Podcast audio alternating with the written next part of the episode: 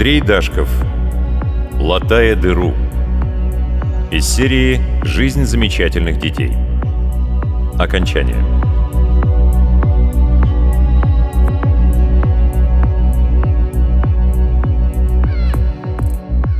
Он возвращался с первого в своей жизни свидания, состоявшегося в городке аттракционов. Его любимая девочка запечатлела на его щеке влажный поцелуй, и он до сих пор ощущал, что правая щека чем-то существенно отличается от левой. Отличие было неуловимым, но от этого переполнявшая Вадика радость жизни не угасала. Она даже заставила его забыть на время о гнетущем присутствии дыры, которая становилась особенно очевидной по ночам. Городок аттракционов находился в парке, начинавшемся прямо за его домом, и Вадик обладал огромным преимуществом перед своими сверстниками, чьи родители поселились не так удачно. Он мог приходить в парк один. В тот день он потратил пятерку из своих карманных денег, то есть просадил все. По правде говоря, удовольствие стоило того, чтобы разориться. У него была обширная программа — качели, американские горки, три порции мороженого, тир, в котором ему не дали пострелять, но разрешили смотреть и даже взобраться для этого на табуретку, салон игровых автоматов, жвачка турбо с изображением нового Volkswagen на вкладыше, чертово колесо, он коварно пристроился к какой-то семейной паре, выгуливавшей своих отвратительных дочерей-двойняшек. Одна из них сильно ущипнула его, когда кабина всплыла на самый верх, а другая показала язык с белыми пупырышками. Завершение того удачного дня Вадик встретил девочку Леночку, гулявшую в парке с мамой. Слушая сюсюканье ее мамы, он с трудом дождался того момента, когда оказался с Леночкой наедине. Месяц назад он расстался с ней в павильоне детского сада. Месяц — целая вечность, если вам пять лет. И в то же время это не та вечность, от которой начинает ныть сердце у взрослого человека. Предложение сыграть в бадминтон последовало вскоре. Ему чертовски понравилась эта игра, хоть и не удавалось удержать валан в воздухе дольше 5-6 секунд. Все самое лучшее в его жизни произошло под покровом густой летней зелени, там, куда они залезли, разыскивая валан. При этом оба не выпускали из рук стаканчики с чудесным апельсиновым пломбиром. Валан долго не находился — Девочка уже начала страдать и готова была расплакаться от досады, когда он сунул руку в заросли крапивы, не думая о последствиях. Вместо ожидаемого ожога он испытал только легкую щекотку. Жжение возникло намного позже. Зато валан оказался у него. Самое прекрасное, что он увидел, это сияние серых глаз, на которых уже выступили слезы. В качестве награды он получил поцелуй с ароматом апельсинового пломбира, холод по краям и что-то теплое и удивительно мягкое в середине. До сих пор на щеке будто сидела стрекоза с трепещущими крылышками. Он вошел в свой подъезд в настроении, которое приближалось к эйфории.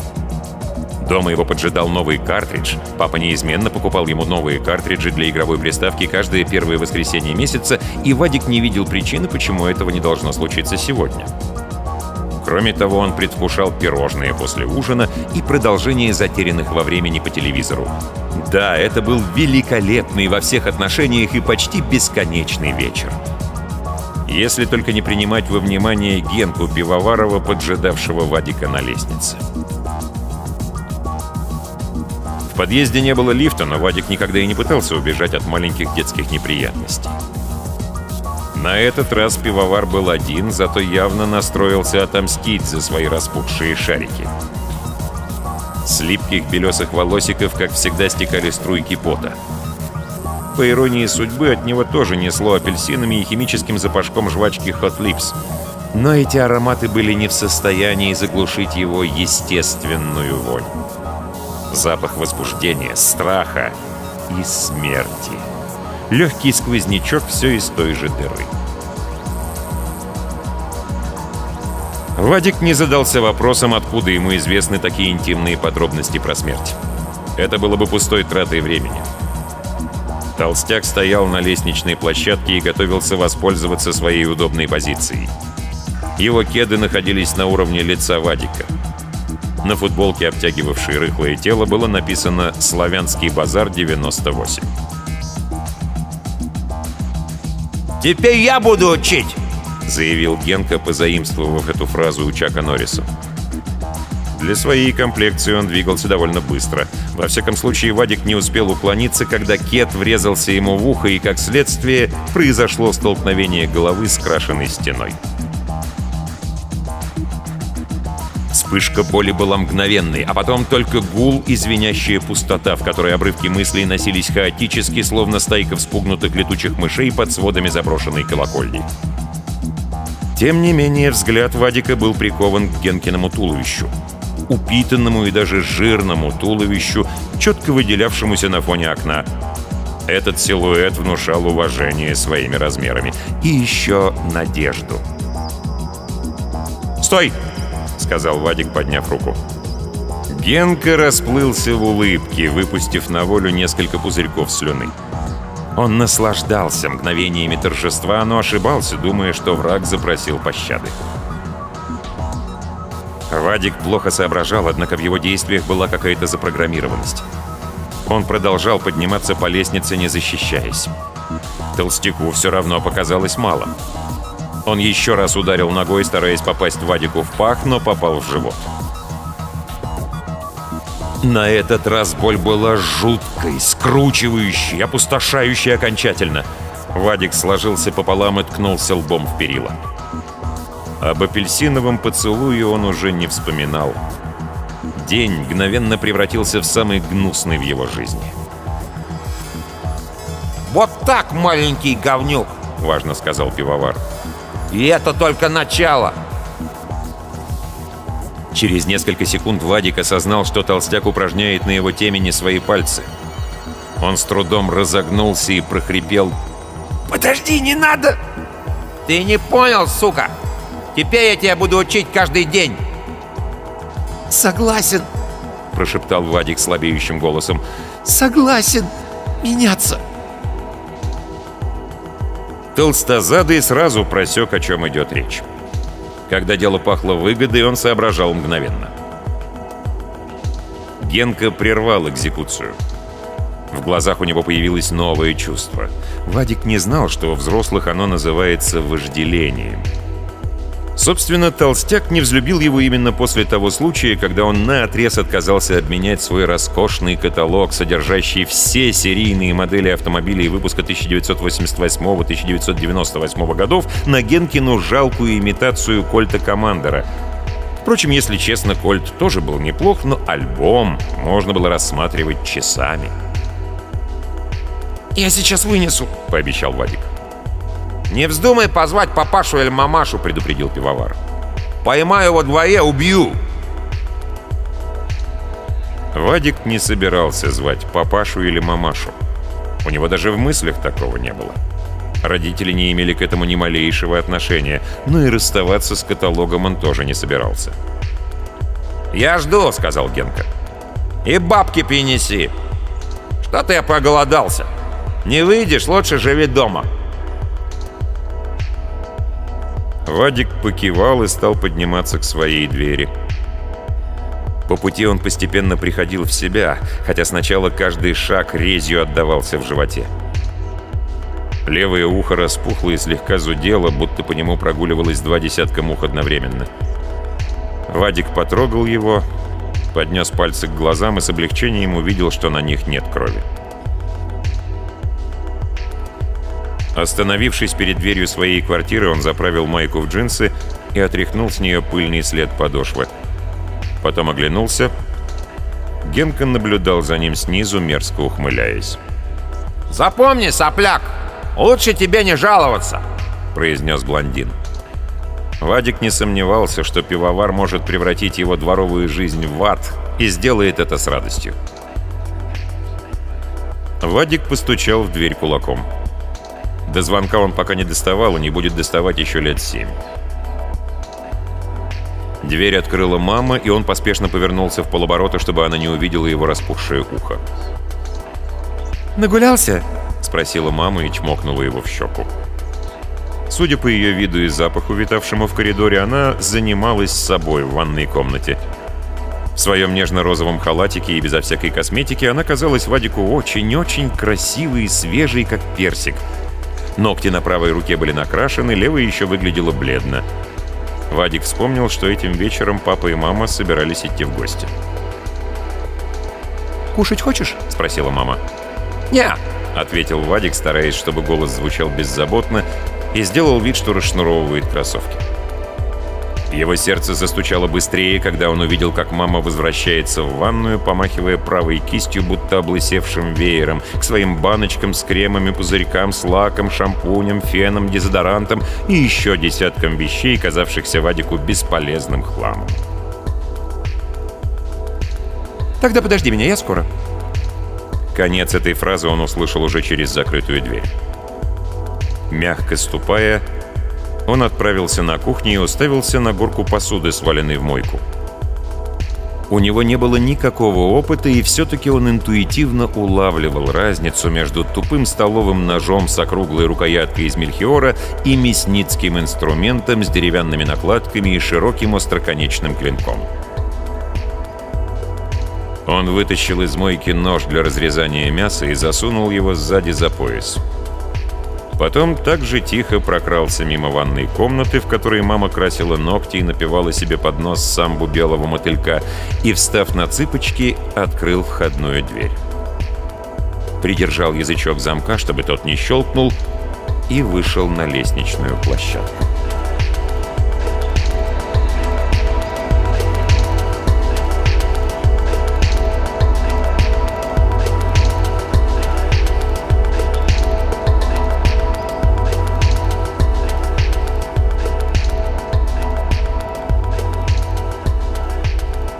Генка просунул голову между отогнутыми прутьями решетки нижнего лестничного марша.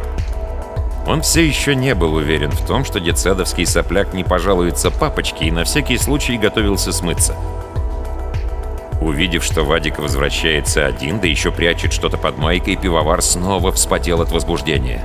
Ему не терпелось заполучить полный каталог моделей 1988-1998 годов. Пожалуй, он сделает себе прекрасный подарок ко дню рождения. Сопляк ничего не знал об этом, ему и не надо было знать. Вадик улыбался, спускаясь по ступенькам. Его улыбка показалась Генке неуместной и неестественной, но он не придал этой детали большого значения. Ясно как день, сопляк его боится. Жутко боится, раз согласился расстаться со своим каталогом. Как все-таки хорошо иметь богатого папочку. Генка решил, что эту корову можно будет доить долго. Чертов сопляк спускался быстро, почти бежал. Генка подумал, уж не собирается ли тот проскочить мимо. Он стал посреди лестницы, выпятил брюхо и развел руки в стороны. Он ждал подарка, который приготовил для него малолетний говнюк.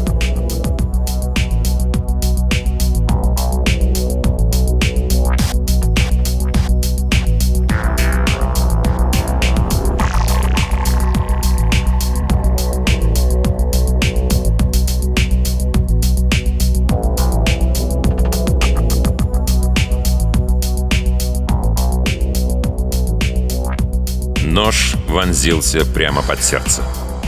Инерции вполне хватило, чтобы проткнуть футболку, кожу и слой жира на груди пивовара.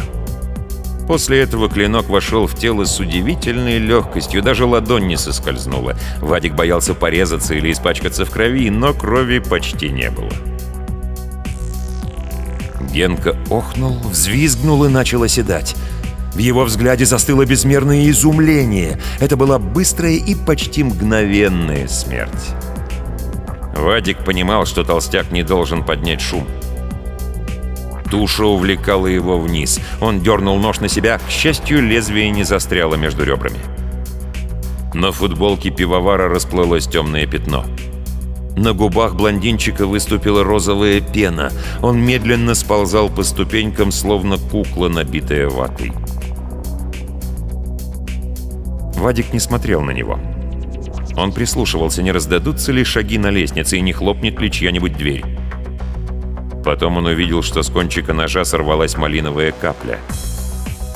Тогда он поднес лезвие к рту и аккуратно облизнул его языком. Это было ужасно невкусно, но он не хотел оставлять никаких следов. Сзади послышался скребущий звук. Вадик едва не пустил в штаны теплую струйку. Очень медленно он обернулся. В двух метрах от него сидел соседский кот. «Кис-кис!» — слабым голосом сказал Вадик. Кот проскользнул мимо и остановился только за тем, чтобы обнюхать Генкин труп. Потом кот задрал хвост и отправился по своим делам. Его правая передняя лапа оставляла следы в виде едва заметных пятен. Вадик вздохнул свободнее. Убедившись, что нож чист, а на его одежду и обувь не попала ни единая капля крови, он тихо поднялся на площадку и толкнул незапертую дверь. Все складывалось как нельзя лучше. Мама все еще была в ванной и теперь мурлыкала «Только я буду рядом». Оттуда же доносилось тихое жужжание электрического эпилятора. Вадик осторожно запер входную дверь, снял кроссовки и через пару секунд был уже на кухне. Здесь он подержал нож под струей воды — Наблюдая за розоватой струйкой, стекающей из клинка и исчезающей в водостоке, он ощутил, как ослабляются тиски напряжения, как уходит тревога, а на ее место возвращаются счастливая беззаботность и незамутненная детская радость существования.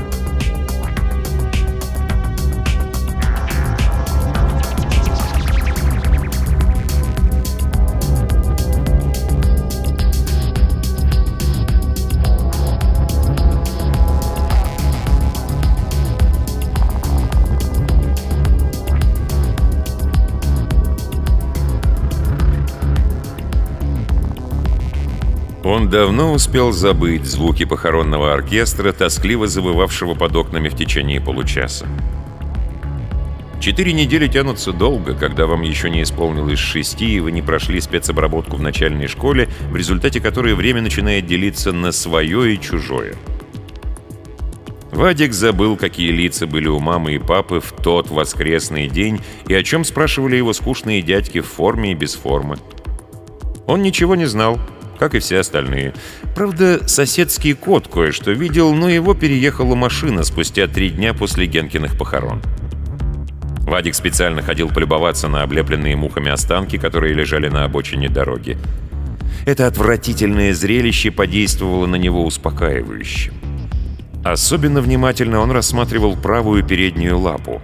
Она оказалась запачканной в крови, только непонятно было, чья это кровь — Генкина или самого кота.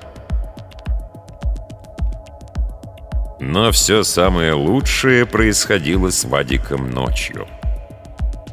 Он испытал невыразимое облегчение, когда в его снах появился раздувшийся труп пивовара с расставленными руками и изумленно выпученными глазами. Труп плавал в зыбком пространстве, будто наполненный гелием шарик, привязанный к тоненькой ниточке ужаса. Он преследовал Вадика на мельнице, валялся в гробу рядом с бабушкой, ловил личинок распахнутым ртом, вытягивал белых солитеров, энергию через ноздри человека на заднем сиденье папиной машины и пожирал вывалившиеся на асфальт кошачьи кишки. Оставалось только схватиться за эту самую нестерпимо вибрировавшую ниточку — отвести шарик в сторону и заткнуть им дыру, которая разрослась до размеров упитанного школьника младших классов. Получилось великолепно. Сердце Вадика переполнилось любопытством и любовью.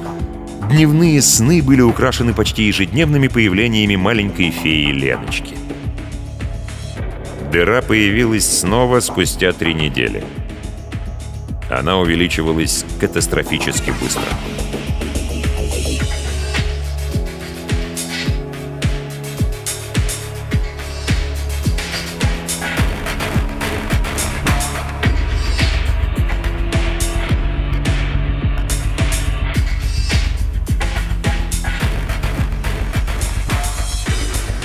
В конце сентября мама решила помыть окна. Папа предложил кого-нибудь нанять, но мама сказала, что и сама справится.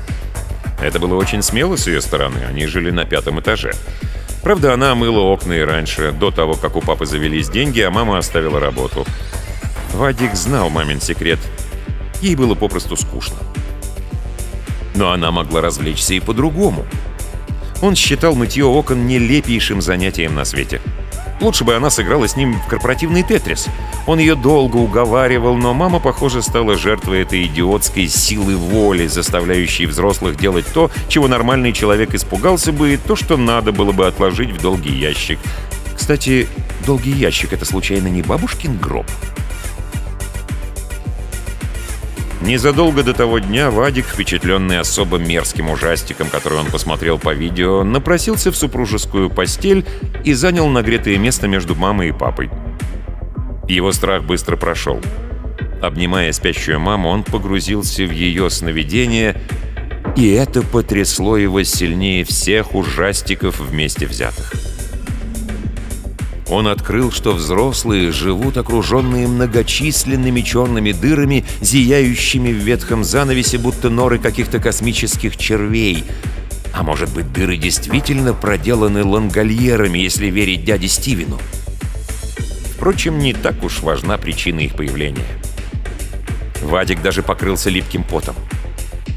В его маленькой голове не укладывалось, как можно жить в сердцевине сгнившего плода среди нестерпимого смрада разложения на смертельном сквозняке, заживо сдирающем кожу. Он испытал безнадежность и отчаяние. Два новых чувства, для которых в его словаре еще не имелось названия. У взрослых не было настоящих кошмаров.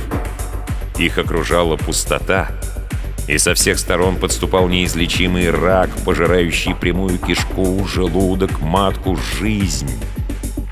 Вадик увидел мамины метастазы. Огромные дыры, которые не могли бы заткнуть и многие сотни воздушных шариков, привязанных к ниточкам ужаса. «Бедная, бедная мама!» Проснувшись среди ночи, он гладил ее по руке. Он безмерно жалел ее, но она была обречена. Ему не нужно было прикасаться к папе, чтобы испытать то же самое во второй раз. Достаточно мертвеца на заднем сиденье папиного автомобиля. Папа вдохнул чудовищное количество личинок. Вадик не сомневался, что внутри папы уже началось их превращение. В свои годы он знал, личинки — это только первая стадия.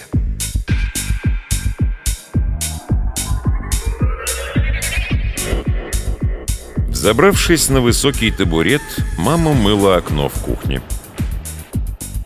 Вадик смотрел на нее снизу и видел то место, откуда у женщин периодически идет кровь. У него был еще один повод пожалеть маму. Интересно, происходит ли нечто подобное с Леночкой? Истекает ли кровью она? Надолго ли ее хватит? Вообще-то он находился рядом с мамой для того, чтобы подавать ей сухие тряпки. Папа был на работе. Вадику предстоял долгий и нудный день. Он наблюдал за мамой, воронами, сидящими на проводах, и облаками, плывущими по серому небу. Выбрав момент, когда мама перестала держаться за вертикальную перегородку оконной рамы, он сделал три быстрых шага и изо всех сил толкнул ее обеими руками в бедра. У нее были широкие мягкие бедра, самортизировавшие удар, но этого оказалось недостаточно. Мама покачнулась и потеряла равновесие. И опять он увидел на ее лице знакомое выражение невероятного, немыслимого изумления. Странные люди — Неужели они не знали о дырах, проеденных смертью в тех фальшивых оболочках, которые они безнадежно ткали вокруг себя, будто безмозглые пауки? Он почувствовал легкие дуновения воздуха от машущих рук. Тщетная попытка взлететь. Вначале мама падала очень медленно. От ее крика Вадику хотелось заткнуть уши.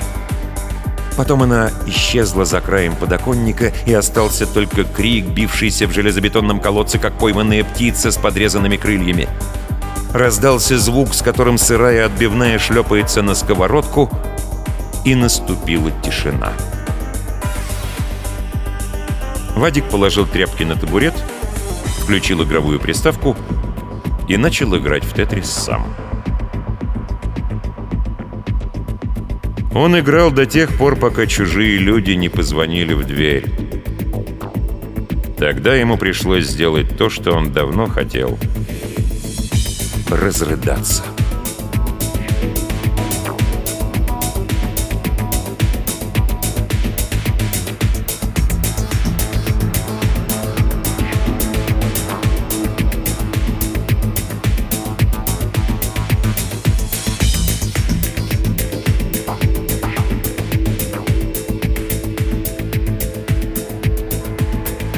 Только через пару месяцев, когда выпал снег, Вадик стал узнавать в существе, которое кормило его, прежнего папу. До этого он жил в одной квартире с проколотым воздушным шариком, еще не перебравшимся в реальность ночи. К зиме шарик наполнился кровью и превратился в человека, сгорбившегося под тяжестью своей завесы. Вадик прекрасно понимал, насколько папа несчастен. Должно быть, его дыра была размером с земной шар. Во всяком случае, папе было некуда деться. У него осталось очень мало времени, даже по меркам мальчика, которому недавно стукнуло шесть. Папина любовь дала трещину. Через эту трещину можно было заглянуть в душный мрак. Дневная жизнь Вадика стала однообразной и начисто лишенной эмоций. Вдобавок родители любимой девочки переехали куда-то, и он больше не встречал ее в детском саду или в парке. Вадик был расстроен, но вовсе не пришел в отчаяние. Он привык к мысли, что это нормальный путь из райских кущей детства к одиночеству и смерти. Папа начал приносить с собой бутылочки с веселенькими этикетками, те самые с резьбой, которым сворачивают головку. Папа делал это с удовольствием. Вадик однажды попробовал отхлебнуть из недопитой бутылки и долго сидел, хватая воздух обожженным ртом. Потом он все-таки заставил себя сделать пару глотков. Спустя несколько минут ему показалось, что он начал лучше понимать своего папу. Оказывается, папа был оборотнем. У него росла невидимая шерсть на внутренней стороне пальцев, однако очень хорошо ощутимая, когда папа хватал Вадика за руку или за плечо. Он стал похож на волка из телевизионной рекламы. Вадик знал причину. Личинки. Трансформация была медленной, но верной. Что-то пожирало папин мозг. По ночам его, или не совсем его, кошмары плавали по комнатам голубоватыми пузырями. При тусклом свете луны были видны белые черви, которые свисали изо всех папиных отверстий, будто спагетти, скрученные в жгут и выползающие из живой мясорубки. Жгут пронизывал дверные замки и терялся где-то за пределами квартиры. Это было жутковатое зрелище. Оборотень, подвешенный на нитях собственной истекающей энергии. Иногда Вадику казалось, что единственное предназначение папы — пугать его, но ему было безразлично. До тех пор, пока дыра не возникла снова.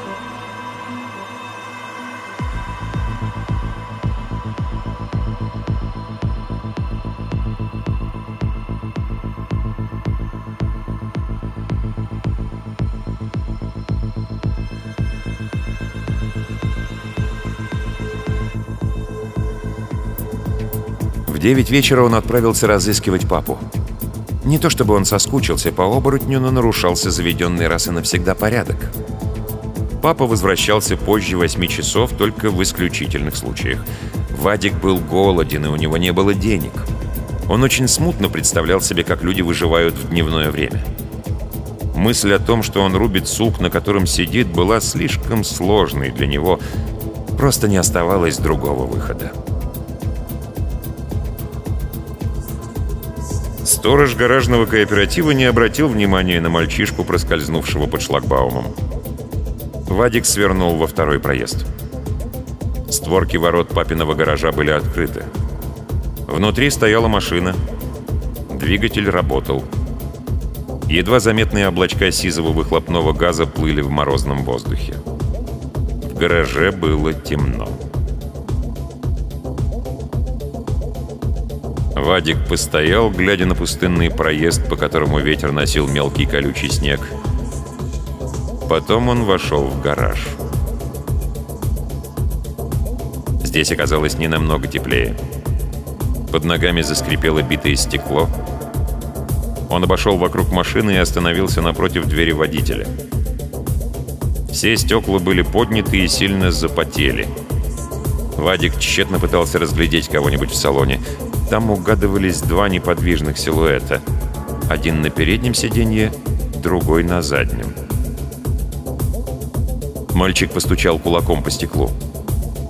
Ему показалось, что он различает за ним блестящие стеклянные предметы. Изнутри автомобиля доносилась тихая музыка. Вадик приблизил ухо к щели между дверью и кузовом, рискуя до крови ободрать кожу, если металл остыл. Усатый кривляк из группы Куин, скончавшийся от какой-то неизлечимой болезни, пытался убедить папу в том, что все не так уж плохо. Вадик случайно посмотрел вниз. Этого оказалось достаточно. Он нашел неоспоримое доказательство того, что оборотень находится в ловушке. «Их убивают вовсе не серебряные пули, как показывают в глупых фильмах», — подумал мальчик. Их убивают вожделенные машины, бутылки со свернутыми головками и собственный страх. Впервые за много дней Вадик улыбнулся.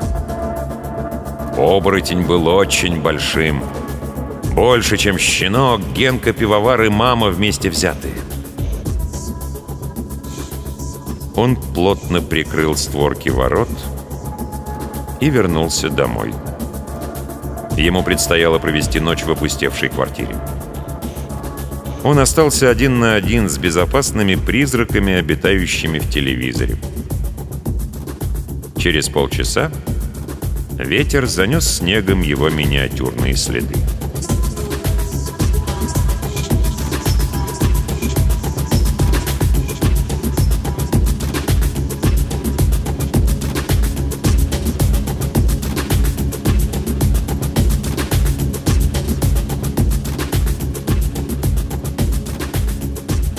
Его привезли в приют под Новый год. Здесь, в казенном доме, не ощущалось приближения праздника.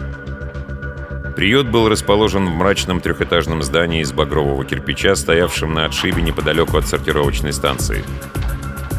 Местные, коротко стриженные дети играли в пакгаузах.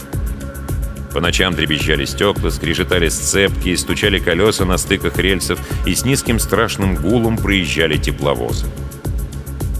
Днем можно было видеть ползущие на сортировку составы цистерн, платформ или контейнеров, иногда вагоны, груженные углем. Чистенькие и надменные пассажирские, не останавливаясь, проходили мимо, как будто им была не чужда брезгливость. В первый же день Вадику дали понять, кто здесь хозяин. Он не возражал.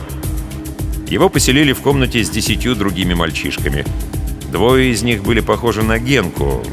Нет, к чему обманывать себя, они были гораздо хуже. Новичку выделили кровать, стоявшую возле окна. Он думал, что это хорошее место. Ночью его избили и намазали зубной пастой. На следующее утро он проснулся с температурой. Из щелей в раме сквозило, как из ледяной глотки. Новый год он встретил в детской больнице. Голодный, без елки и подарков. О маме и папе он не вспоминал. Они остались в прошлом. Их сожрала дыра. Всех рано или поздно сожрет дыра. Он вернулся в приют после Рождества.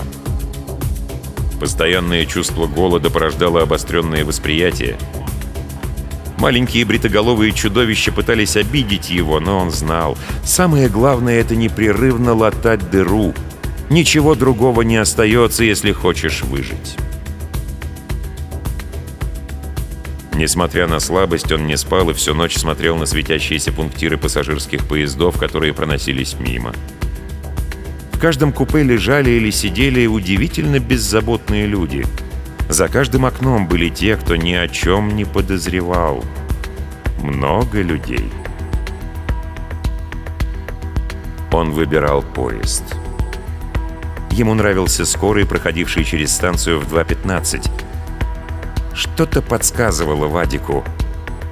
Воздушных шариков хватит надолго.